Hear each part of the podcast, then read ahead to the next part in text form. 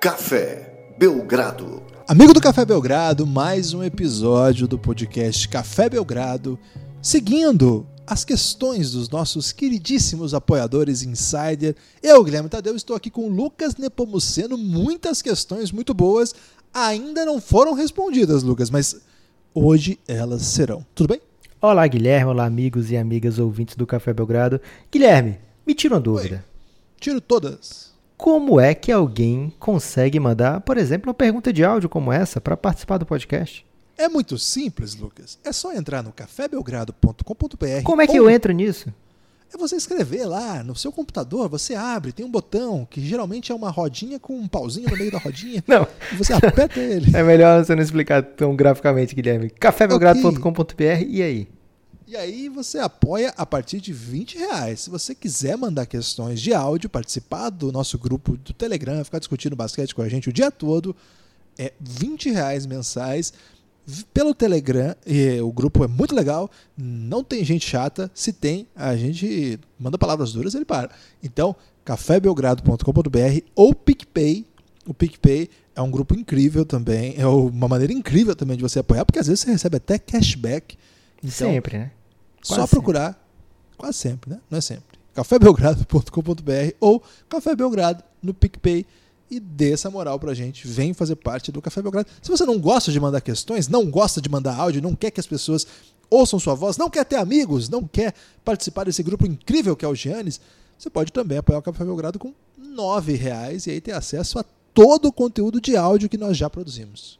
É já esse começou que... cedo, hein? É esse que a gente escuta de graça ou é outra coisa? Hum, escutar de graça, na verdade, são todos os podcasts que a gente produz em todos os feeds que existem no Brasil e no mundo. É, tem também o Pingado, que é o nosso podcast de basquete nacional, tem o Elástico Mental. E o Café Belgrado tem muito conteúdo gratuito também, Lucas. Mas a gente pede apoio das pessoas, porque, inclusive, esse conteúdo gratuito só é produzido porque as pessoas contribuem com o Café Belgrado. Você e aí tá a pessoa que paga Mas 9 tem alguém reais. Que tá. pessoa que paga 9 reais tem acesso a quê, Guilherme? Fiquei confuso. Ah, a pessoa que paga 9 reais tem acesso a basicamente tudo que o Café Belgrado já produziu, que nem tudo está aqui no feed aberto. É verdade que tem muito conteúdo aqui em qualquer plataforma, Spotify, Apple Podcasts, Castbox, tem em todo lugar, tem muito conteúdo. Mas lá no nosso Belgraflix, né, o, o Belgraflix, onde está as séries do Café Belgrado, lá é um conteúdo exclusivo para quem apoia. Apoia com quanto? A partir de R$ reais. Lucas, já dá para dizer que é menos de 2 euros, Lucas. Olha só. Cara, você tem acesso a mais de 110 horas. Faz isso. Vem com a gente, cafébelgrado.com.br. Posso dizer com tranquilidade, Lucas, que precisamos de você, amigo ouvinte. Estamos precisando do seu apoio. Não é a... brincadeira, não. E até o fim do ano, é possível que exista aí uma promoção do Café Belgrado e fique menos de 2 dólares também esse esse tipo de apoio, Guilherme? Depende aí das reservas monetárias do Brasil. pois é. é. Então, se você está escutando aí, de repente, no estado de Illinois ou qualquer outro estado americano, fica também o convite. Dá para apoiar o Café Belgrado, sim. Você sendo um ouvinte aí que paga em dólar, que fica até bem suave, Guilherme. Fica, fica um pouco mais de 2 dólares. Por enquanto. É, isso aí não dá para comprar. Fala, café. Não... Boa tarde, cara. Deixa eu te falar uma já comecei que zumbando aqui, Guilherme. Porque é, fiquei confuso. Apertei sem querer. Vamos voltar para as questões. Dessa vez vou começar com o Rico, Guilherme. O Henrico da Bahia. O... É talvez o maior baiano aí que apareceu para a grande mídia em 2019. Não, é o maior desde Caetano Veloso. Hum, não sei, Guilherme, porque o Xande é da Bahia. Tem o Baco Exu do Blues também, que é baiano. Fala, café. Boa tarde, cara. Deixa eu te falar uma coisa. Aqui é o Rico de Salvador. E essa situação do Jim Boylan, o time até ganhou ontem para contrariar as estatísticas, mas tá uma draga aquilo lá, confusão. Né? O Paxton também sem condições. Mas será que, além da demissão do Boylan, eventualmente, alguma outra demissão de head coach hoje, nesse momento da temporada, traria um salto de qualidade ao desempenho das equipes? E como é que fica com relação à promoção aí da Serpinha para o mês de março? Tudo certo? Excelente que ele meteu duas perguntas que talvez, Guilherme, vou até lançar essa polêmica aqui, não estejam 100% relacionadas. Ó, sobre o Boiling, é, aliás, sobre o Chicago Bulls, a notícia dos últimos dias é, foi é que a equipe tem tentado sair um pouco aí dessa draga danada, estão tentando trocar de GM aí. As notícias são interessantes, né, Lucas? Se, se, se, se confirmar aí, se eles conseguirem atingir esse, esse nível de. de Sam Prest tão- se fala, né? Então, imagina, vocês conseguem um cara do nível do Sam Prest, ou que não seja o Sam Prest, mas alguém tão atualizado, tão inteligente quanto ele. Acho que é importante que esse cara aí consiga trabalhar. Será que vai acabar chegando mais um agente, Guilherme? Porque o Knicks falou que ia ser o Masai e depois chegou um agente. É, teve isso mesmo, pode ser. Não, não duvido não. Hum, então, acho que o Bulls, ele precisa primeiro dar, dar uma cara ali pro, pro projeto, para depois escolher o seu técnico, mas também acho que é urgente a demissão do técnico, né? Pelo amor de Deus. Ah, de resto, assim, acho que o Bulls talvez seja o caso mais gritante, né? Mas tem vários trabalhos que não são bons, né? Ao longo, você vai olhando assim o rendimento das equipes, você vai vendo o que está acontecendo. Tem alguns que eu não gosto, não. Tem alguns que você vê que é limitação do próprio projeto, né? Acho que foi o que aconteceu no Knicks, por exemplo, que já foi demitido o técnico, né? Já, já aconteceu isso. É, às vezes a- o trabalho ruim não passa só pelo treinador, né? Então o Cavs também, que estava um trabalho horroroso, já demitiu. O Minnesota Timberwolves está numa cara nova agora, mas é um dos piores times da temporada. Não sei se eles vão continuar com o Sounders. É um técnico muito jovem ainda e vai precisar dar resultado. Talvez esse ano ainda vão passar pano, mas a partir das próximas não. É, o Pistons está no começo de trabalho ainda, né? Segundo ano, mas é um time que também está dando passos novos. Acho difícil agora, agora você apontar outros times que poderiam ter campanhas bem melhores do que tiveram. Acho que tá, acho que é meio isso aí mesmo. E fazer, a pergunta específica é fazer diferença a essa altura, aí que é Não, mais difícil, não. né? Às vezes é até melhor você terminar a temporada aí com o técnico que tá, ou um tapa-buraco, se a situação for mais grave. Agora, Guilherme, queria aproveitar a pergunta do Rico, te pegar distraído aqui, meter minha própria questão, que é a seguinte: vamos supor que chega o Sam Prest é, na off-season, ele vai abandonar o Oklahoma City Thunder, apesar de todas as indiretas que ele mandou pro Kevin Durant. Mas ele vai dizer em sua defesa, Guilherme, que o Chicago Bulls não é nenhum Golden State de 73 vitórias, né? Então ele pode ir de boa. Mas vamos supor, chegou o Sam Prest no, no Chicago Bulls e ele tem a missão de reformular o time. Quais são os jogadores que ele vai olhar e vai dizer: esses aqui eu não mexo, esses aqui eu não toco, porque ao redor deles eu quero criar o, minha cultura, quero criar o meu time ao redor desses caras. É, primeiro, tem vários jogadores desses no elenco. Segundo, tem franchise player aí. Ou terceiro, que na verdade é uma opção, uma alternativa a essa. É ABC? Não, não é ah, as duas são duas perguntas. E essa terceira é uma alternativa. Ok. Não tem ninguém aí que você. pra chamar de seu. Até o início do ano, a gente estava muito crente no Lauro Markkanen, né? E ele começa a temporada assim, já frustrando os, o- os seus fãs, os seus crentes. E ao longo da temporada a coisa Seus não melhora. seguimores. Agora o jovem fala seguimor, Guilherme. É, mas eu não sou jovem, né, Lucas? E eu acho que os seguidores são um pouco pedante. Então eu vou continuar aí nos fãs. Ok. O Lowry, eu tenho a impressão que ah, eh, ele é uma questão de ambiente mesmo. Então, se você muda a cara da franquia, acho que você tem que olhar para o Lowry. Mas, com verdade seja dita, até agora, nenhum jogador do time, nem o Kobe White, que faz um ano bem carismático de rookie, nem o Zach Lavine, que parece ser o único jogador de NBA desse time em alguns jogos, nem o Wendell Carter, que eu acho muito legal, um grande jogador, muito interessante.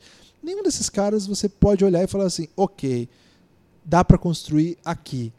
O que nós temos são muitos jogadores sem valor nenhum de mercado, o que vai ser muito difícil fazer trocas, o que acaba fazendo com que o novo GM olhe para o time meio que assim: ok, tem uns caras que são bons aqui, mas eu tenho que trocar esses caras, porque é o que eu tenho. É a única, única vantagem que eu posso ter em alguma negociação aqui.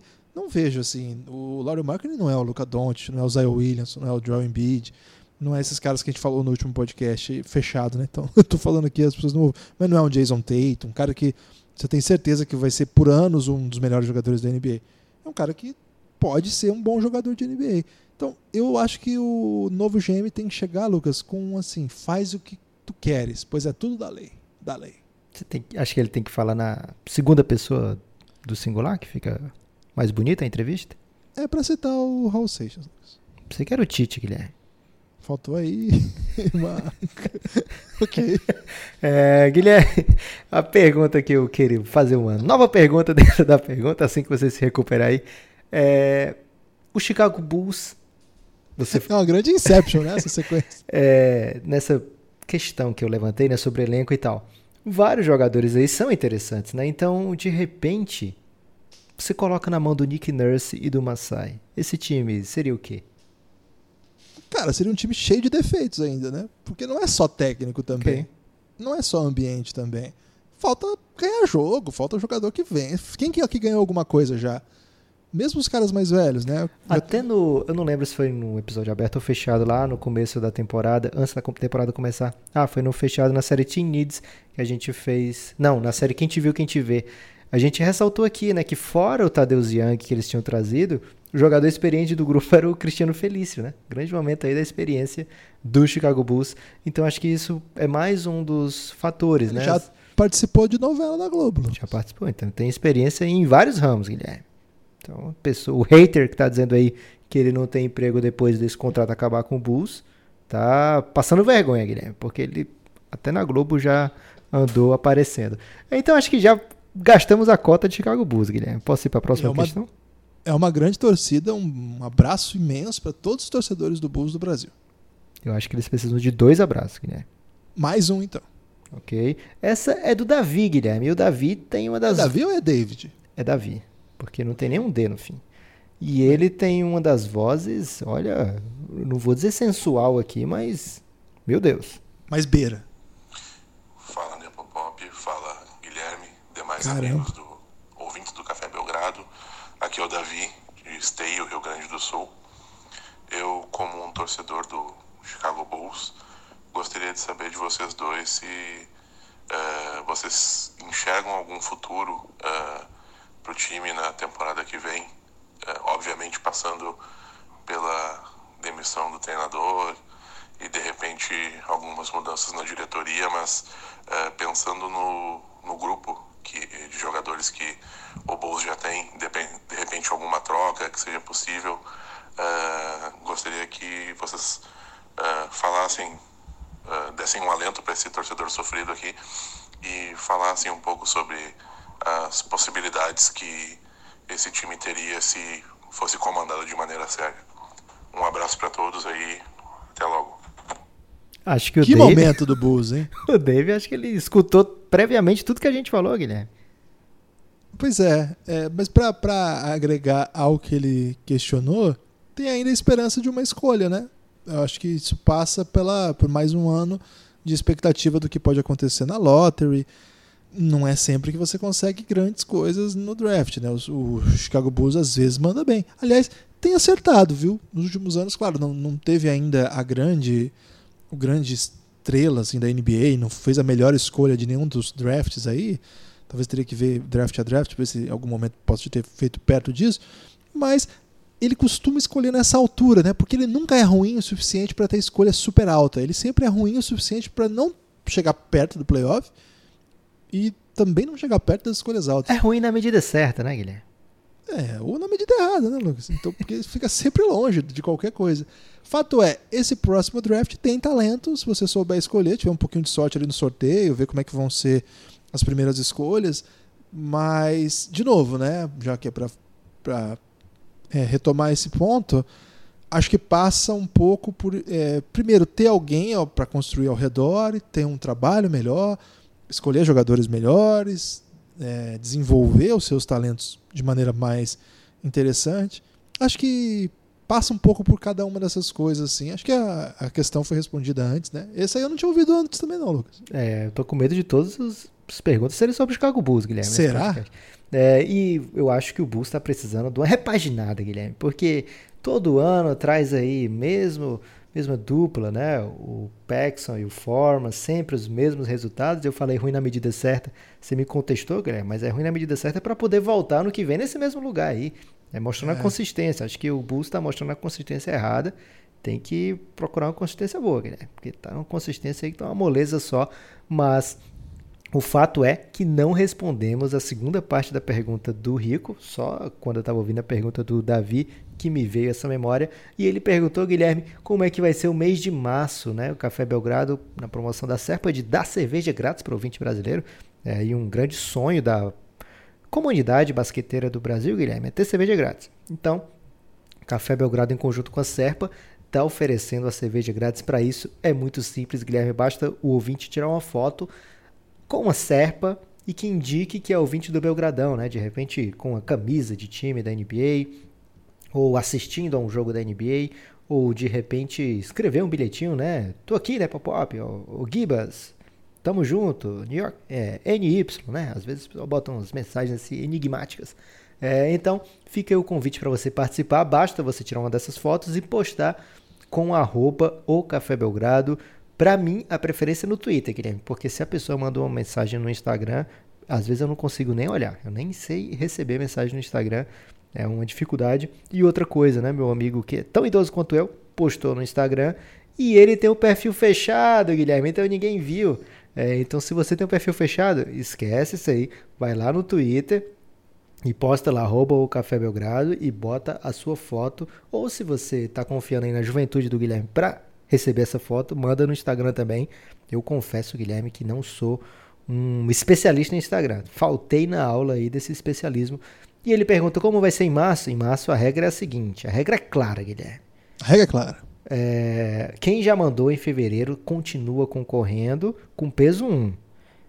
Ou seja, tem um nomezinho lá no sorteio. Quem mandar em março e quem mandar no mês corrente, né, a partir de março, vai concorrer com peso 2, Guilherme que é. Você Boa. que é professor, é, você dá peso 2 nas notas? Às vezes você vê que todo mundo não. foi mal. Você não é a favor da segunda chance? Não. Sou a favor da segunda chance, por exemplo. Você vai mal no primeiro bimestre e estuda para ir melhor no segundo. Ah, e tem um peso 2 na prova? Não, é peso 1. Um. Você fez uma, uma prova ruim, você tem que recuperar uma prova muito boa. Então você não. Você não ajuda a juventude brasileira, Guilherme. O eu ju... ajudo, na verdade, quem não ajuda a juventude brasileira é que passa pano para tudo, deixa fazer o que quiser. Eu não sou assim, não. Mas, Guilherme, o jovem, você tem que saber disso, que você está convivendo como jovem em todas as frentes, ele gosta do incentivo. E às vezes o incentivo é o seguinte: você fica incentivado aí a ter dois meses de descanso aí, de brincadeira, para depois você estudar e tirar uma nota boa com peso 2. Aí se você hum. fala, não, você tem que estudar o ano todo, você não está incentivando o jovem. Pode ser, então. Eu sou não incentivador de jovens. Ok. É, então, você que mandar no mês corrente, você concorre com peso 2. Você, você é contra também o peso 2 aí da foto da Serpa? Não, aqui eu sou a favor. É que okay. você brilha nas promoções. Então, manda aí a sua foto e se você já mandou em fevereiro e quer concorrer com peso 2, a gente pode até fazer um, uma premiação para ter peso 3, Guilherme. Porque quem tá mandando todo mês merece ser muitos abraços. Gostei. O Chicago Bulls ganhou o abraço já, o torcedor do Chicago Bulls, e quem manda foto da Serpa. Fala, com... café. Boa tarde, cara. Deixa eu te falar uma coisa. é muito bom esse começo de áudio. É muito bom esse começo aí. Mas, ô Lucas, é, eu até, durante o, o, podcast passado, você me falou que tinha uma rede social nova, né? Qual que era o nome? É o TikTok, Guilherme. Não então, pode mandar lá, não. Então, eu, não, lá não. Aí eu falei assim, cara, já tive uma ideia. Porque vou fazer um perfil lá do Café Belgrado e vou postar uns vídeos, assim, uns comentários, né? De, sei lá, alguma coisa aí do próximo draft. Tava pensando assim, alguma coisa assim, né? Tem que postar aí dança eu, lá, Guilherme. Cara, eu baixei o TikTok. Como é que é o nome? Desculpa. TikTok. Eu baixei o TikTok.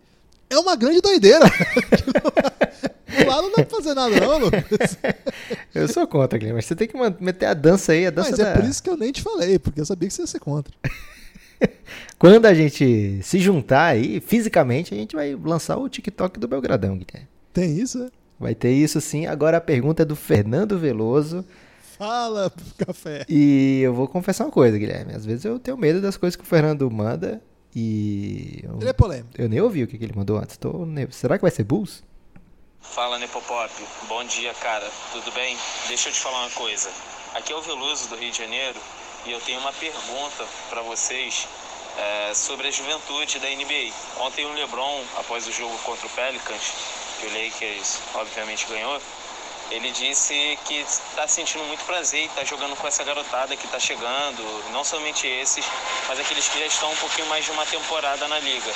Então eu queria saber de vocês qual é aquele jogador é, que mais está trazendo expectativa. É o Zion Wilson? É o Jamoran? É o Luca Doncic? Já vem fazendo mágica? Jason Tatum? Ou, tem algum outro nome que tá para entrar na liga que vocês acreditam que também pode brilhar bastante? Também quero mandar um abraço aí pra galera que no último pod mandou perguntas a respeito das minhas trocas e falar que a deadline realmente foi o caos, bem melhor do que aquelas que eu lançava no grupo. Um abraço. Caramba, faz tempo que ele não escuta a gente, hein, Guilherme? Porque ele falou o último episódio e falou em Não, o deadline. último- não, o último de questões dos ouvintes. Ah, ok. Grande abraço pro Fernando Veloso, um dos ouvintes mais polêmicos do Café Belgrado, tem que ser dito isso aqui. É, não superou o Léo Polêmico, mas é Não, um dos mais Um polêmicos. dos mais. Tá top 6. Top 6 Top polêmico. 2. Top 2? É. Pô, você tá ranqueando ele no ramo da polêmica aí de maneira convincente. Lucas, ele- mas ele fez uma questão fácil, né? Porque ele falou assim: quem que não sei o que tem É, mais. qualquer- É, Luca Doncic, pronto. Luca Doncic. Mas ele devia ter feito a pergunta, excluindo o Luca Doncic, Guilherme. É, aí sim. Mas ele não fez. Tatum e Zion. Você bota na balança, quem leva? Zay, Os maldosos dirão que tem maldade nessa pergunta, Guilherme. Mas não, eu, falando sério. eu, falando sério, pelo, assim, de amostra, né, inicial, o Zion Williamson tá fazendo coisa aí que é histórica, né, coisa maravilhosa. A gente até ressaltou lá no podcast exclusivo para apoiadores que a gente falou sobre os rookies, né, o Rookie Watch. A gente deu uma ressaltada aí nessas estatísticas e tal, mas eu não vou falar aqui não, Guilherme, argumento porque é conteúdo exclusivo dos apoiadores. Mas de qualquer forma, são impressionantes os números e as atuações do Zion Williamson. Coisa de gente grande mesmo, assim, que chega com um impacto imediato na liga. Então acho difícil nesse momento, depois desses 15, 20 primeiros jogos do Zion Williamson, a gente falar, é, comparar com jogadores que, sei lá, tem 100 jogos já na carreira, jogadores que ainda não estrearam, né? Tem que deixar dar uma sentada também aí nessa, nessa carreira do Zion, né? Ver seu sua primeira temporada, comecinho da segunda, ele jogando desde o início, mas o fato é que ele vem comprovando as expectativas que a gente tinha aqui no pré-draft, né? Que ele seria um jogador de uma, um vigor incrível, né? De uma capacidade plena de ser jogador dominante na NBA, um jogadoraço. É, excluindo o Luca Doncic, eu vou de Zion, Guilherme. É, o, o Doncic, só para situar os ouvintes, né? O Doncic é de fevereiro de 99. O Zion é de julho de 2000. O Zion é um ano e meio mais novo que o LeBron. Isso nessa idade Que faz uma diferença do que o Doncic. É porque é mesmo nível. É, essa idade faz uma diferença danada, né? E o, o Tatum tá fazendo aniversário no dia que a gente tá gravando esse podcast, é 3 de março. Ele tá fazendo 22 anos, né? Então, ele é mais velho do que os dois, né? Então tá em outro momento também, né? Ele é um ano mais velho que o que o Doncic, dois anos e meio mais velho que o Zion. E ele chegou muito jovem em NBA e no ano 1 um dele foi muito impressionante. Agora, botar, acho que é interessante colocar os três jogadores no seu ano 1, um, então, é, para aceitar a comparação. Eu acho que no ano 1 um, o Tatum teve a corrida mais impressionante porque ele foi para final de conferência e jogou incrivelmente nos playoffs por um motivo específico, etc. O time contribuiu, evidentemente, mas ele foi mais longe que todo mundo. Para mim, o ano 2 do Doncic é um ano assim inacreditável, né? quebrando marcas absurdas. A gente vai ter que ver o ano que vem se o Zion faz um ano 2 tão bom quanto o ano 1, um, ano 2 do Doncic. O ano 2 do Tatum foi bem abaixo do seu ano 1 um, e abaixo do ano 2 do Doncic também. Então, agora, o- esse- essa temporada especificamente, dos três, o Doncic está jogando muito mais. É, é verdade seja dito. Esses últimos dois meses do Tatum foram incríveis, mas o Doncic está assim o ano inteiro. E ele volta e já emplaca triple-double, já ganha jogo fazendo coisas lindas e tal. E acho que para além disso é uma questão de estilo mesmo. Eu sou encantado com o que o Doncic é capaz de fazer. E sou fã do Tatum, né? Basquete bailarino, acho maravilhoso. Sou fã do Zion. Acho que são três jogadores absolutamente diferentes um do outro, né? Cada um com seu estilo, cada um. O Zion. Já é muito- pensou esses três caras no mesmo time, Phoenix E Suns? cabe, né? E cabe. A questão é isso, né? Nenhum dos três. Os três cabem junto. Acho que o que mais precisa da bola mais- aí é o Doncic.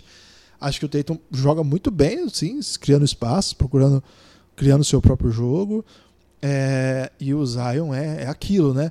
O, o Bill Simmons trouxe uma comparação do Tatum com o Trace McGrady. Eu gostei, assim, achei interessante, assim. Acho o Tatum um pouco mais bailarino, assim, o trabalho de pés um pouco mais impressionante do que o Trace McGrady me lembra agora. Mas o instinto assassino, né, de fazer ponto do jeito que quer, mandar por cima, é um cara incrível mesmo. O Zion acho que é muito único. A gente tentou achar uma comparação aí no podcast. Quem vai, vai ter que apoiar para saber, mas o apoiador sabe quais foram nossas sugestões aí. Eu acho o Doncic bem raro também, né? É uma coisa meio Ginoble gigante, né? Um Steve Nash 2.0, sei lá. É uma coisa que me agrada mais. Então, assim, quando ele fez a questão, eu falei, se bota o Doncic, para mim vai ficar meio claro que é o Doncic. Mas acho que tô pronto para dizer que é uma questão de gosto esses três aí, Lucas. Fugindo do óbvio, Guilherme. Fora okay. esses três nomes. Jamoran. Fora esses quatro nomes. Tem espaço aí para um DeAndre Ayton? Hum, da classe do Don't, você acha que o DeAndre Ayton é o mais interessante? Não, Guilherme, mas o ouvinte do Phoenix Suns, que torce pro Phoenix Suns, precisa de algum alento. Não. Aliás, Lucas, eu tenho uma informação que eu não sei se você tem. Tô até triste de te dar, mas posso mandar também. É melhor você nem dizer, Guilherme. Mas é tão boa, cara. Então diz. É boa para quem? Pensa nisso. Sabe quem também faz aniversário dia 3 de março? Mas a gente não falou nesse assunto de, nesse podcast, não, Guilherme. Você está contando aí episódio. que o ouvinte escutou o último episódio já, porque às vezes o ouvinte jovem que clica só na sexta-feira, ele vai ver esse aqui é o último, vou ouvir só esse aqui que eu tô com preguiça. Não, ele tá nem errado. sabe que dia 3 de março foi aniversário do Coach Galego, aí o tarado da zona, e também Zico, Kelly Key e Jason Tatum. E, e Agora, Cameron Johnson. Cameron Johnson que tá na idade do Zico aí, tá chegando na idade do Zico. Novato do Phoenix Suns, o vovô garoto, Guilherme. Como 24 apelidando. anos, o novato do... É maravilhoso isso. 24 anos. Tá na idade da Kelly Key, excelente. ok. Camila Cabelo, óbvio, Camila é Cabelo também faz aniversário 3 de março. E eu acho que ela é mais nova que o Cameron Johnson. Eu queria falar isso aqui. É aquela que canta Havana Unaná. É, uma das maiores cantoras descendentes de Cuba. Ok. E fã de Friends. Essa informação não tinha, não. Aqui é cultura, Guilherme. Aqui é Café Belgrado. Pergunta agora, assim, e aí fugindo da casinha. Quero te perguntar, Guilherme. É, Trey Young, tem bola para entrar nessa turma aí? Hum, essa aí não. Eu acho que essa especificamente do, do Don't de Tatum e Zion não. Ele tem da próxima, né? Acho que ele, ele entra na discussão com o Jamoran, com o Shaw Gildes Alexander. A gente fez até um podcast sobre isso. Okay. A, do Eiton, de repente. Na verdade, Guilherme, é que, de maneira geral, a progressão nem sempre das carreiras é linear, né? A gente já viu jogadores é, que têm um começo de carreira não tão chamativo. Exemplos, Yannis Antetokounmpo, Lógico que você via as ferramentas lá, né? Mas estatisticamente, longe dessas temporadas aqui que a gente está falando de Zion, de Tatum, de Doncic, é, Pascal Siaka é mais um também que começou muito longe de produzir o que ele vai produzir no seu auge. É, o próprio Stephen Curry é um cara que não tinha... Paul George? É, Paul George, foi várias vezes candidato aí a MIP. É, então não é todo mundo que começa LeBron, não é todo mundo que começa Doncic, não é todo mundo que começa Zion. Então pode ser que apareça respondendo a pergunta. JJ, por exemplo. É, pode ser que apareça mais pra frente aí, respondendo mais ainda profundamente a pergunta do Veloso, algum nome que se meta nessa briga aqui é, e diga, opa, também tô nesse rolê aqui. Pergunta agora, Guilherme, de outro... Só uma coisa, só, só pra não deixar sem essa informação, o Trae Young é o melhor jogador ofensivo da NBA hoje, por estatística. O que quer dizer muita coisa, porque a NBA quer tá dizer, cheia de jogador é. craque. Ele, de um lado da quadra, ele é elite. O problema é que ele também é o pior jogador da NBA defensivamente. Ah, mas aí também o jovem não, não pode fazer tudo, né, Guilherme? O jovem tem que ter seu tempinho ali para postar as coisas no Instagram. Estatística, e... Isso que eu tô falando é estatística de a, é, eficiência ofensiva e defensiva. É um caso exótico, né? Um caso muito louco, assim. Mas ele também é o líder em canetas da NBA. É, deu, deu B.O. a última. É, eu, Lucas, só pra, eu disse isso para dizer assim, não dá para descartar um cara que, com dois anos de NBA, 20 anos de idade, é um jogador ofensivo dominante na NBA. Então, verdade é o que você disse, talvez ele encontre um jeito de jogar aí que não seja tão kamikaze e que o coloque nesse, nessa lista aí que eu por, por agora, acho que ele não faz parte. Ok. Pergunta de Fernando Lucas, Guilherme, um dos caras mais carismáticos que esse país conheceu. Se eu conseguir colocar aqui pra tocar, porque às vezes eu É um- tenho uma é uma certa dificuldade com o aparelho O play. telefônico. Ok. Mas é porque às vezes o telefone ele se recusa a aceitar que não tá no ouvido, Guilherme. Aí ele só quer tocar baixinho. Como é que a gente faz pra ele esquecer É isso? Essa é a perseguição com o Fernando Lucas, né? Que junta dois nomes próprios aí no seu próprio nome. E aí, Gibas, e aí, Nepopop, beleza? Aqui é o Pedro. É, queria que vocês comentassem um pouco o da... Fernando. Eu consegui mudar. o Philadelphia. O que que vocês acham que vai ser do time nos playoffs? Se, apesar da- dessa campanha bem abaixo na temporada regular, o time pode chegar mais longe do que foi no ano passado nos playoffs, se pode chegar a uma eventual final. É, comentar também um pouco do, sobre o Brett Brown, se as críticas que estão sendo feitas a ele vocês acham justas. Falar um pouco desse novo papel do Horford vindo do banco, que é algo bem inédito na, na carreira dele. Do Tobias agora vindo, jogando na, na posição 4, né? De- no início ele estava jogando mais na 3. É, comentar também um pouco do Shake Milton, se ele é a peça que o, que o time estava precisando para desafogo, para bola de três. E é isso. É, parabéns pelo conteúdo que vocês estão entregando. Assinem Café Belgrado, vale muito a pena. Abraço pra galera do Giannis, abraço pra galera do Giorgio e abraço pro Dave, que é uma ótima pessoa. Plot twist aí no final. Todo É. mundo que tá no Giannis Melhor sabe mensagem de todas, né? que existe uma grande rivalidade entre Pedro Casas e Dave. Talvez tenha sido aí um, um pequeno cutucão, Guilherme, esse abraço. É, mas ele mandou as pessoas assinar no Café Belgrado, Lucas. Você já coloca em condição muito superior às Eu acho às até que dá outras pra mensagens. gente colocar de novo, Guilherme, essa mensagem no ar. Não, Mas, uma só vez tá bom. resumindo, ele quer que a gente dê alguma esperança pra ele falando do Philadelphia, Guilherme. É, apesar dele ter furado a fila aí do Fernando Lucas, que o Brasil parou pra ouvir e não teve a possibilidade. é, ele- a gente vai ouvir o Fernando hoje ainda ou acabou a Tem uma chance? esperança, Guilherme. Ok. É, o Peter Houses, é seguinte. Shake Milton, Guilherme, começa por ele. É, aí que você já vê que já começou errado a, a pergunta, né? Porque se você tá buscando a esperança no Shake Milton, talvez as coisas tenham saído um pouco do trilho, né? A questão do, do, do Philadelphia é o seguinte: é um time horroroso fora de casa e maravilhoso em casa. É um time muito louco. Assim, claro que tem seus motivos. A gente sabe que o Philadelphia passa por vários problemas de lesões durante a temporada, né? Uma coisa que incomoda mesmo. É difícil você manter uma estabilidade assim. E mesmo com um momento estranho, a gente está gravando isso na terça-feira, o time ainda vai jogar antes desse podcast ir ao ar. Mas assim, o time fora de casa jogou nove, é, venceu nove partidas e perdeu 22.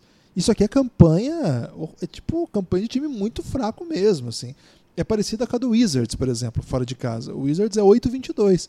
É muito parecido com o Philadelphia 76ers. É a mesma campanha do Pistons. É uma campanha com o mesmo número de vitórias, uma vitória a menos do que o Cavs a mais, quer dizer.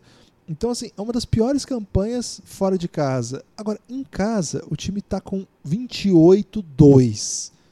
Isso aqui já é melhor do que o Milwaukee Bucks, que é o melhor time da NBA hoje. Então, é, de qual Philadelphia que a gente tá falando? Porque é um time muito diferente. É um time que em casa, o Shake Milton vira estrela, acontece umas doideiras, time ganha de time que não é pra ganhar.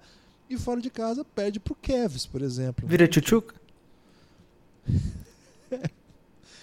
é um time que perde pro Cavs. É um time que não, não oferece resistência. Um time que não tem, de fato, para onde ir. O problema é o seguinte: no- se nos playoffs você classificar em sexto, como é o lugar que ele está hoje na tabela, ele vai jogar quatro, no mínimo quatro fora. E se ele não está ganhando de times ruins fora de casa, como é que ele vai ganhar do Celtics? Como é que ele vai ganhar do Raptors? Acho bem difícil uma final de conferência de um time que é tão instável. No entanto, e sempre tem no entanto, sempre há um porém, sempre tem um talvez. Eu não tô aqui para discordar, tô não aqui para duvidar, não tô aqui para duvidar do Joel Embiid, que para mim é um dos maiores jogadores dessa geração. E ele é um monstro em playoff, ele joga pra caramba.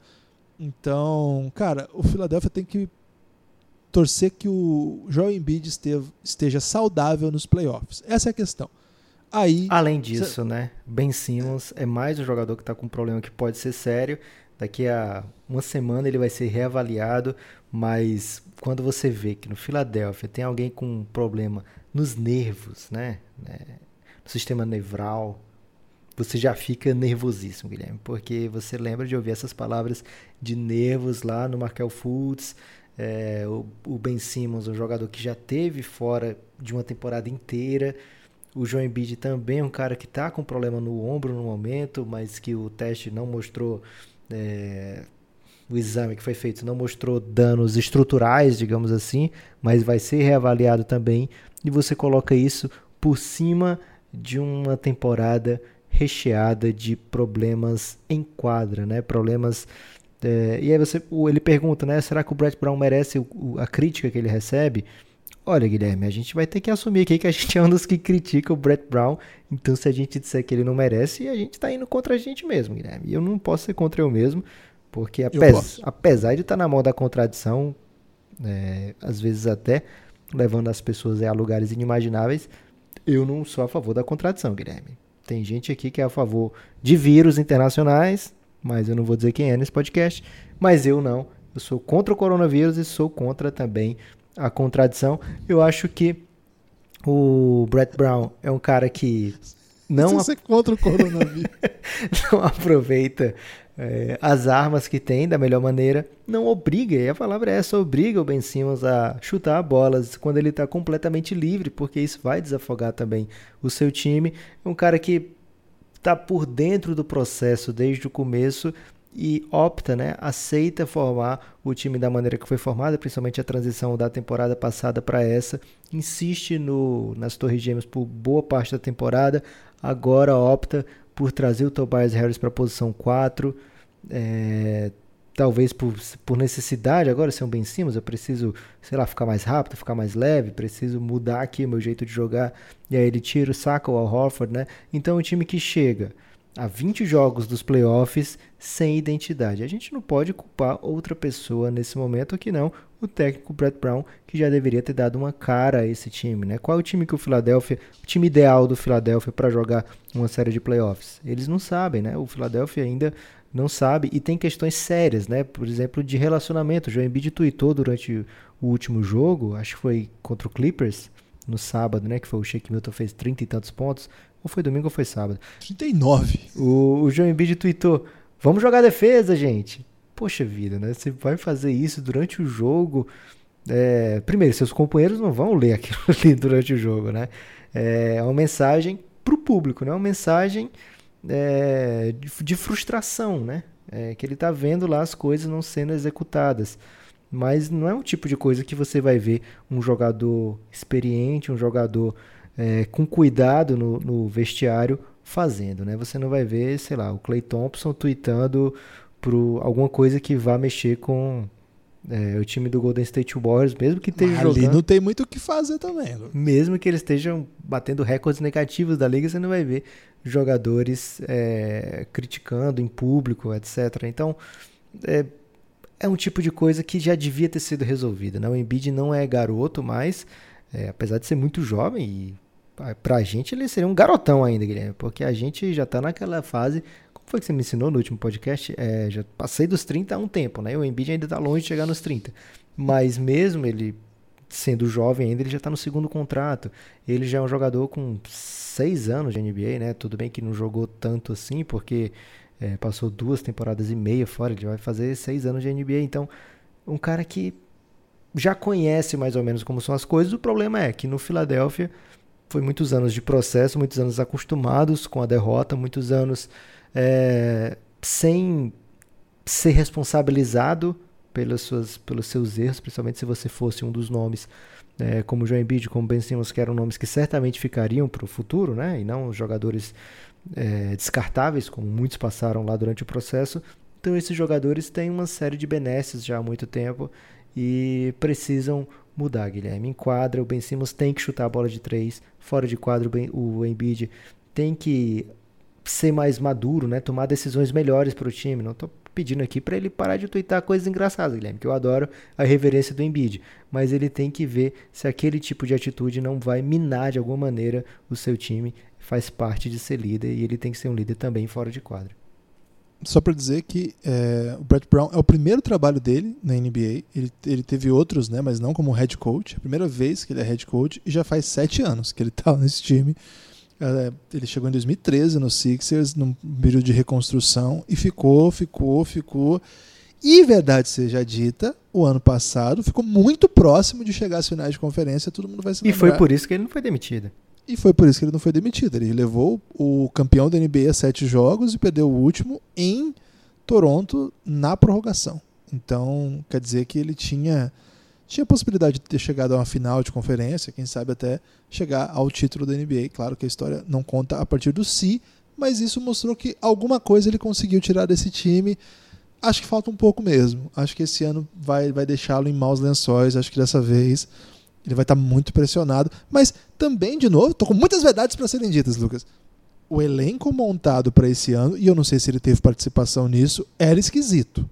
A gente cansou de falar disso nos podcasts de preparação da temporada, que ao mesmo tempo que tinha muito talento, tinha uma inquietude para saber como que esse time ia se portar na organização do espaçamento mesmo em quadra, porque tinha muita gente muito alta e pouca gente que matava a bola, que espaçava a quadra. Só que uma coisa que a gente também sempre disse, Lucas, foi, e acho que não dá para abdicar disso agora que o time está em um momento meio esquisito. Aliás, a temporada toda tem sido esquisita. Esse time não vai encaixar de pronto, a gente falou isso, não vai ser muito legal, mas playoff com Al Horford, Embiid, é, Josh Richardson, Ben Simmons, não dá para descartar esses caras, porque é muito cara bom junto. Então eles vão acabar dando um jeito em playoff. Playoff é ajuste, é uma semana, duas semanas de jogo, uma coisa ali, outra coisa ali.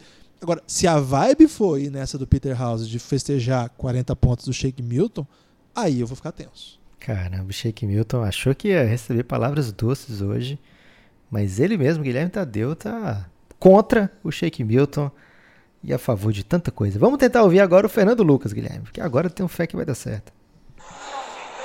Nepopop, Gibas, Fernando Lucas aqui de São Luís Maranhão, Zion Williamson, mesmo time do Pelicans, do jeito que está jogando.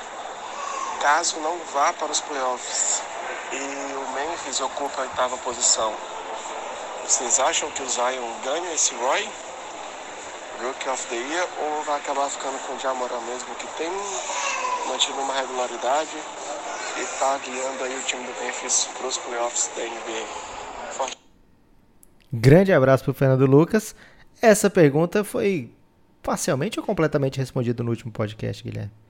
Foi, foi mais respondida no outro que a gente fez um tempo atrás, mas a gente pode só dar uma reafirmada aqui. É, eu disse que eu acredito que o número de jogos do Zion vai inviabilizar a sua votação, embora essa discussão vai ficar ainda mais forte se por acaso o Pelicans pegar esse oitavo lugar do Memphis do Jamoran. Vai ficar parecendo assim uma, uma passada de mão na vaga e no prêmio junto. Acho que se o, o Memphis engatar um bom momento novamente, não sei como é que, tão, como é que está a questão das lesões, é, aí acho que se o Memphis conseguir engatar uma série de vitórias e conseguir a vaga para o playoff, acho que essa conversa para. Se o Pelicans for o oitavo lugar, mesmo com poucos jogos, vai ter muita gente votando no Zion, mas acho que de modo geral vai ser o Jamoran ainda. Também acho, Guilherme. Tô contigo nessa. A pergunta agora é do Henrique Santana. Ele é um torcedor símbolo de quem, Guilherme? Indiana Pacers. Pacers. É, um dos maiores, um dos maiores caras que existe na Baixada Santista. Eu não sei se você sabe dessa informação, mas ele é sobrinho de Dedé Santana. Ok. Salve, Nep, salve, Gibas. Abração para todo mundo do Giannis, menos pro Dave. É, eu gostaria de saber, é, hoje o Bucks é grande favorito né, no leste, por tudo que o Grego representa, pela melhora do Middleton. É realmente uma equipe que melhorou bastante. Tanto é que boa parte dos jogos é, no terceiro quarto já tem muito encaminhado, que consegue também conservar os melhores jogadores. É, hoje, né, nesse pega para capar, né, quem seria o adversário que poderia bater como foi o Raptors na temporada passada e de repente conseguir a vaga do leste no Finals. Caramba, Guilherme, primeiro eu queria sua reflexão sobre a expressão pega pra capar. Sou contra, né? Uma expressão aí que. De onde será que violenta, veio? Ah, certamente alguma punição violenta aí que os séculos passados deixaram pra trás aí. Mas, tipo, civilizatório Coloca se a galera pra correr e aí eu vou. O que eu pegar é pra capar? Ou é pega pra capar? e- provavelmente é uma pessoa que fugiu, né? E pega pra capar. Ah, tá, ok. É, mas sou contra. Também sou contra, maneira. Agora Agora pensando dessa maneira, a não ser que fosse Mas uma competição. outra também, né? Mas se fosse uma competição que as pessoas entram de maneira espontânea, vamos competir aqui o pega pra capar. Aí. Acho que ninguém entra espontâneo numa competição dessa. Tem algum motivo que a pessoa entrou. Tipo os gladiadores, que só eram gladiadores porque eles estavam condenados à vida. Ok, tudo bem. Aí já sou contra também. Sou contra Agora você tá contra essas coisas. Interessante. Eu sempre fui contra. Aprendeu sua lição, pelo jeito. É, esqueci até a pergunta, Guilherme, do Henrique. A Grande é abraço quem pra vai ele. fazer, quem vai dar trabalho pro Bucks. É, quem é que vai ser tipo Raptors, Você né? Fica vai... com ilações selvagens aí, esquece essas questões. É, eu tava fingindo que esqueci, Guilherme, pra dar um dinamismo diferente aqui pro podcast. O jeito que você dá um dinamismo é diferente. É, e quem vai ser o Raptors dessa temporada, né? Alguém que, É o Raptors. É o Raptors. que mesmo não sendo, digamos assim, grande nome pra chegar, chegou na final e acabou sendo campeão, né? Tem um candidato aí pra s- não ser o Bucks na, no- na final do leste? Não, eu não acho que tem algum time que tá pronto para fazer o que o Raptors fez. Acho que aquilo é muito único, de um contexto específico, com o Kawhi, com o vitorioso do outro lado, cheio de lesões. Mas acho que se tem um time que pode impor dificuldades pelo que a gente está vendo hoje ao Milwaukee Bucks, é o próprio Raptors. Acho que esse time aqui nos playoffs vai ser bem curioso de ver. É um time que vai dar trabalho pra caramba. Eu gosto muito do Celtics, acho que ele mostrou muita força aí, mesmo com derrotas, né? Tá jogando sem Kemba. E não só, né? Tá com, com, com lesões, adaptações no elenco. E conseguiu, né? Fazer jogo duro com Lakers, jogo duro com Rockets. Mas eu ainda gosto das chances do Raptors. E nesse ano, o Raptors pode ser mais Raptors do que o Raptors do ano passado, Lucas. Porque seria bem surpreendente, né? Um, ano passado ainda tinha essa expectativa por causa do Kawhi. Era o time que vinha de duas eliminações, mas era um time que se esperava dele alguma coisa. Esse ano, pouca gente esperava alguma coisa do Raptors. E acho que ele vai ser um time bem, bem difícil mesmo, viu? A gente falou agora há pouco do Sixers, não acho que o Sixers vai ser um adversário fácil. Acho que o Miami Heat no playoff com o Jimmy Butler. O Jimmy Butler é um baita jogador. Acho que em playoff ele cresce. O Adebayo, a gente não viu ele em playoff ainda, mas acho que deve ser bem legal. Acho que tem uma distância do Bucks para os demais que é maior do que a do ano passado. Mas acho que tem mais candidatos aí a dar o pulo do gato do que havia no ano passado. Também acho, Guilherme, acho que tá bem aberto. Na verdade, seja dita, Guilherme, ano passado. Mais uma verdade dita. É, essa verdade é verdade, verdadíssima, eu diria. Ano passado o que se esperava era mais um título do Golden State Warriors durante a temporada, antes da temporada começar, né? Desde o início era o grande favorito, tanto é que nas casas de apostas era assim: quem vai ser o campeão, Golden State ou os outros? Era assim que se dividia, né? O, a, a casa de apostas, você ia lá na KTO, você tinha lá essa opção: vai ser o Golden State ou todos os outros? Qual a sua opção? E normalmente o Golden State pagava menos, Guilherme, do que todos os outros. Não é, não é piada isso, é a verdade, né? Então o Golden State entra na temporada como super favorito. Nessa temporada são vários times que batem no peito e dizem: estamos brigando pelo título. A gente fez recentemente episódios sobre a Conferência Leste, sobre a Conferência Oeste, e em cada um desses episódios a gente listou pelo menos seis nomes de equipes que acreditam que estão brigando pelo título da conferência.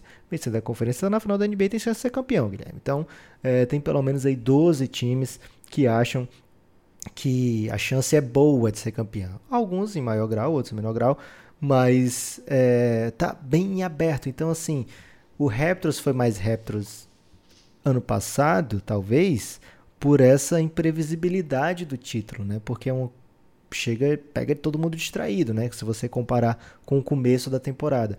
Mas durante essa temporada a gente viu times aptos aí a brigar pelo título. Lógico que a gente pensa sempre nos grandes nomes, porque na história da NBA grandes nomes levam os títulos, né, Guilherme? Tipo, tipo o Peter Parker, Guilherme. O, Uncle Ben ensina para ele bem cedo que com grandes poderes vem grandes responsabilidades. Então, se você pegar a lista histórica dos títulos, você vai ver várias vezes Michael Jordan como MVP das finais, vai ver algumas vezes LeBron James, você vai ver Kobe Bryant, você vai ver Shaquille O'Neal, você vai ver Tim Duncan. Então, esses são os nomes, Magic Johnson, Larry Bird, são os nomes que costumam ser campeões, né? Aqueles supra-sumo do, do talento do basquete. Lógico que a tática é, tá cada vez ganhando mais espaço, né? variações táticas são muito importantes. É, então, existem surpresas. Você vai ver várias vezes Stephen Curry, Kevin Durant. É, então, existem possibilidades de surpresas quando o time é muito bem treinado, mas tem que também, também ter suas estrelas. Né? O, o, o Toronto Raptors vence ano passado MVP das finais é o Kawhi, que já tinha sido MVP das finais uma vez. É, então, normalmente, a gente vê esse título, é, a gente vê na mão das grandes estrelas os títulos. Né? Então, é, o Raptors pode chegar lá? Pode, mas talvez falte aquele cara da bola decisiva, né? Aquele pode ser o Van Vliet, Guilherme, porque o Van Vliet é muito ousado. Mas por isso que nas casas de apostas se vê LeBron James, como um dos favoritos, se vê o Kawhi como um dos favoritos, se vê o Bucks como um dos favoritos com o Giannis. Esses jogadores dessa grandeza, né, desse nível, é, talvez sejam jogadores que façam a diferença. Então, o, respondendo ao, ao, ao Henricão, pode ser que seja um playoff abençoado de Campbell Walker e Jason Tatum, né, que levem o Celtics. Pode ser que apareça um playoff sinistrão do Oladipo. Né? O Oladipo já é, quebrou barreiras, Guilherme, várias vezes. Existem candidatos, né? Mas os nomes principais mesmos, mesmo são aqueles que a gente está acostumado a colocar na briga pelo primeiro time, pelo segundo time da NBA. São, é o tipo de jogador que conquista o título, né? Então tem esse, essa vantagem competitiva esses times que têm esses jogadores. Gostei. Concordo contigo. Penúltima pergunta, Guilherme, que tá pegando fogo esse podcast, é de um dos grandes podcasters desse país, podcaster do Baião de Dois. Grande abraço para Pereira, abrilhantando aqui tanto o Giannis, que é um grupo institucional de apoio negando o nosso inimigo sono, como esse humilde podcast hoje com essa pergunta, Guilherme. Vamos ouvir o Pereira. Fala, Gibas, fala, Nepopop, beleza? Pereira aqui falando, fazer uma pergunta sobre defesa se tratando diretamente do Milwaukee Bucks, porque é a primeira vez que cinco jogadores da mesma equipe figuram no top 10 do defensive rating da liga. E é interessante porque nessa métrica normalmente os big men eles são os destaques e os únicos dois não forwards também são do time de Milwaukee. A defesa do, dos Bucks ela está no nível estatisticamente muito alto. Será que esse não será o grande diferencial deles dentro dos playoffs, já que existe a máxima do defesas ganham campeonatos. Um abraço aí para vocês, hein? O Pereira, Lucas, além de ser um grande podcast lá do Baião de Dois, que aliás fez uma participação no último podcast do Trivela aí, para falar daquele incrível goleiro de boné, Lucas. Aquele goleiro de boné lá. Melhor episódio da história do Trivela, Guilherme. Cara, e aquele goleiro de boné, hein? Incrível, né? Que doideira aquilo. Um abraço aí para todo mundo Você de toparia gravar podcast de boné, Guilherme? Se uma pousada quisesse patrocinar o Café Belgrado? Mas com tranquilidade. Gravaria de boné e até poderia mandar uma selfie aí com um boné nas redes sociais, porque eu sou uma pessoa aí que tô precisando de recursos. Ok. Até para manutenção aí do nível de vida que é altíssimo aqui do Café Belgrado. Ô Pereirão, eu acho que na verdade o Pereira, Lucas, ele tem isso de ser analíticas, né? Ele faz muitas tabelas, estatísticas. Ele é um cara aí que ele gosta de Excel. Então ele já começa por aí. Ele tá muito certo, Guilherme. Tem que defender é. o Pereira nessa. Sou contra, Excel sou contra. Dá pra fazer uma tabela bonita no Word. cara, uma tabela no Word. Não dá? Cara. É só inserir tabela, colocar lá 2 vezes 4. A pior era. ideia que já tiveram na vida foi colocar uma tabela no Word, Guilherme.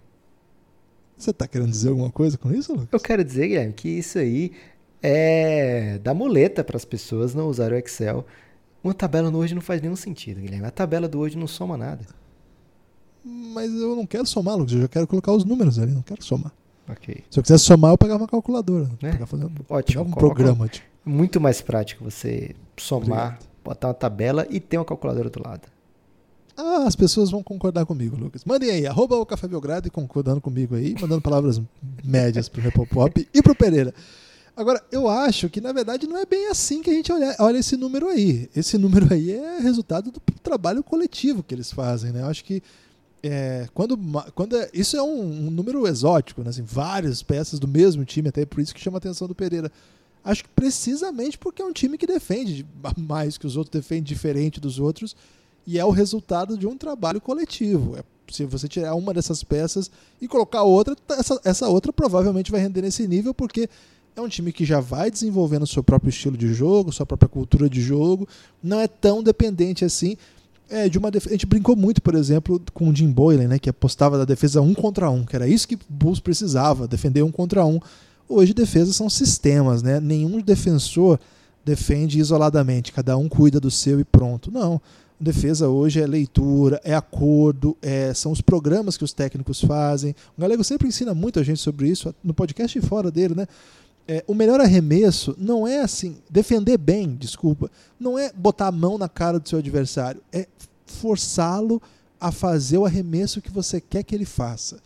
É não deixar com que ele faça o arremesso que ele quer fazer. É jogá-lo para situações em que ele tenha rendimento mais baixo. Então você vai criando um sistema defensivo que esse jogador a gente joga para um lado, esse outro jogador a gente fecha a direita, esse aqui a gente dá o corredor. Cada sistema de defesa vai dando é, a sua resposta a cada situação de jogo.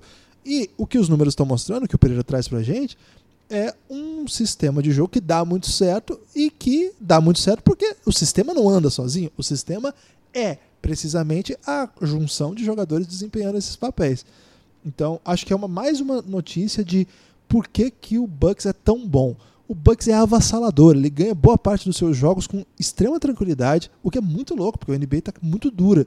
Isso tem a ver com o Yannis, claro, mas não é só isso, né? É um time que ataca inteligentemente e, como a gente viu aí pelos dados, defende muito bem. É, Para ilustrar o que você falou, Guilherme, o defensive rating do Milwaukee Bucks quanto time, ele é de 101.5. Esse é um estatístico quanto menor, melhor, Guilherme. É tipo telecena, às vezes você não tem chance de ganhar com mais pontos, então você torcia para errar tudo, né? Que aí você ganhava com menos pontos. O Bucks aí venceria essa telecena com muita facilidade, 101.5. E aí depois as outras defesas melhores da liga são do Toronto Raptors e do Lakers, já na casa dos 105, né? E depois vem Boston com 106, alguns times na casa dos 107. Então você vê quão fora da curva é a defesa do Milwaukee Bucks. É, então é sim uma vantagem competitiva muito grande para o Bucks já chegar nos playoffs com a defesa tão boa, tão encaixada.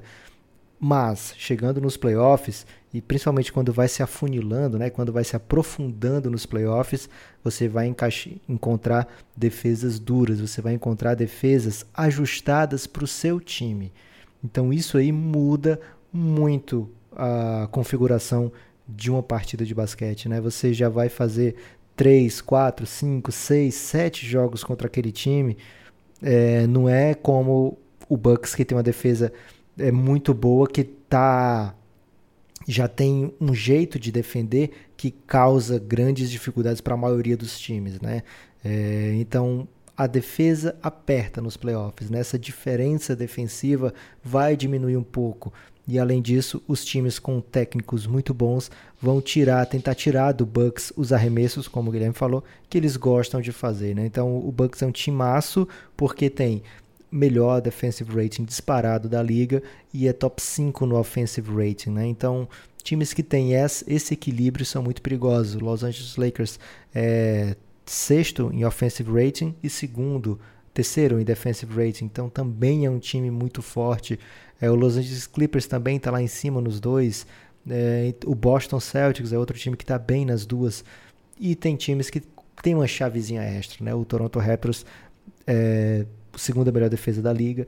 O ataque não é tão potente como esses outros, mas no, nos playoffs a gente já viu que o Nick Nurse é capaz de muitos ajustes. O Spolstra, quem é que vai tirar do Spolstra, né? Essa capacidade de fazer ajustes nas séries. O cara é um dos melhores da, da liga nisso. Então tem adversário sim para o Milwaukee Bucks. Chegar com a defesa forte é muito importante, mas também é preciso é, vencer nos ajustes. Né? As séries serão longas. As séries do leste, acredito que a partir da segunda rodada, todas serão séries longas e aí vai cair muita coisa. Né? O jeito de jogar do Giannis também ainda tem que se provar nos playoffs. Lógico que ninguém duvida que ele é capaz de fazer qualquer, contra qualquer adversário uma série de 30 pontos por jogo, né, sei lá, 15, 16 rebotes por jogo, e mesmo assim você vê dificuldades nele para conduzir o time, porque não, não é simplesmente os pontos dele, né? O Giannis tem que fazer o time fluir. E é um time que já funciona bem sem o Giannis, estão seis vitórias e uma derrota apenas sem o Giannis em quadra.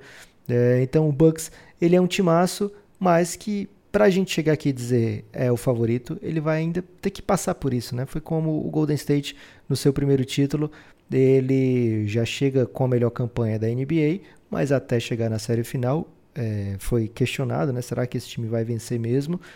É, e até depois que vence, muita gente fala: ah, mas o Cavs jogou sem o Kevin Love e sem o Kyrie Irving. O Clippers eles perderam na segunda rodada lá, quando depois de eliminar o Spurs numa série muito longa, é, sei lá, o, colocam é, defeito né, naquele título. Né? Colocam, ah, esse time não foi testado ainda. Então, mesmo o time campeão pode ser contestado por não ser testado ainda. Imagina o Bucks, que mesmo com a melhor campanha da temporada passada, caiu nas finais de conferências do ano anterior de uma maneira preocupante, né? Porque vencia a série por 2 a 0 teve boas chances de vencer o jogo 3 e acaba perdendo quatro jogos seguidos.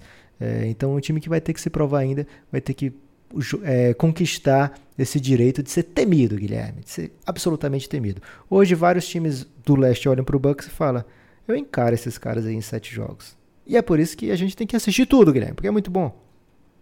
Tem que assistir de qualquer jeito, né? Mesmo se nenhum time do leste falasse isso aí, tinha que assistir também. Ok. A última pergunta, Guilherme. É do Dave Moura? Não é, o Dave se absteve Caramba, de participar. Ele tá careca agora, você tá sabendo? Você é contra carecas, Guilherme? Não. Ok. É, essa última pergunta, Guilherme, eu não sei dizer de quem é. Tá muito confuso.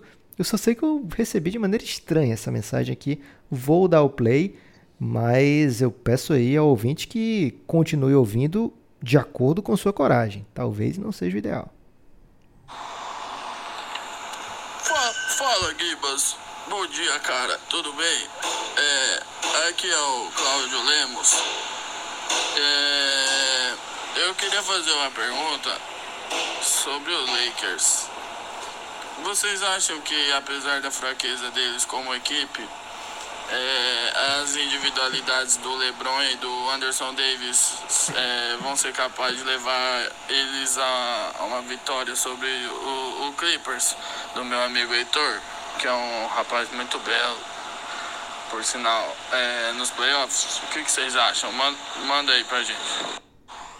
Você sabe explicar essa mensagem, Guilherme? o Cláudio Lemos, ele, ele tava sem. Ele tava sem. Acho que ele tava trabalhando em algum lugar que não podia fazer barulho, Lucas. E aí ele teria mandado a questão dele em texto e pedido pro Nepoprimo mandar. Meu primo, você tá brincando. É, então acho que isso aí foi o Nepoprimo. Mas essa não é a voz dele, não, Guilherme. É, é, tentando fazer a voz do Cláudio Lemos, burlando o sistema aí. Caramba, que matriz. Meteu o, Anderson Davis aí, porque acho que estava escrito AD, aí ele teve a. a ele improvisou, né, Guilherme? É, ele teve a liberdade para escolher o nome que ele quis. Né? Liberdade criativa que chama. É. Homenagem ao Varejão também, né? Que passou muitos anos na NBA. Eu acho que eu e o Galei conversamos bastante sobre isso no último episódio, né? Acho que, é, acho que sim. Acho que o LeBron é bom nesse tanto aí acho que o Lakers pode sim, apesar de ser o primeiro ano de trabalho, vários jogadores que estão jogando juntos pela primeira vez, inclusive as duas estrelas.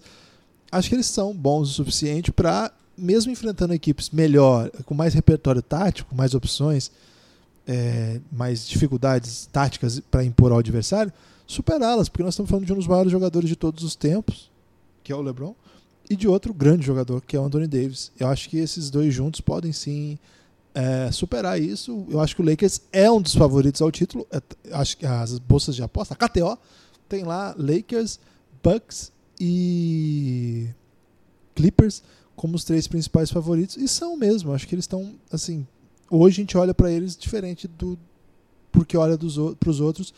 E o caso do Lakers tem a ver com ter essas duas estrelas. Quer ser pego distraído, Guilherme?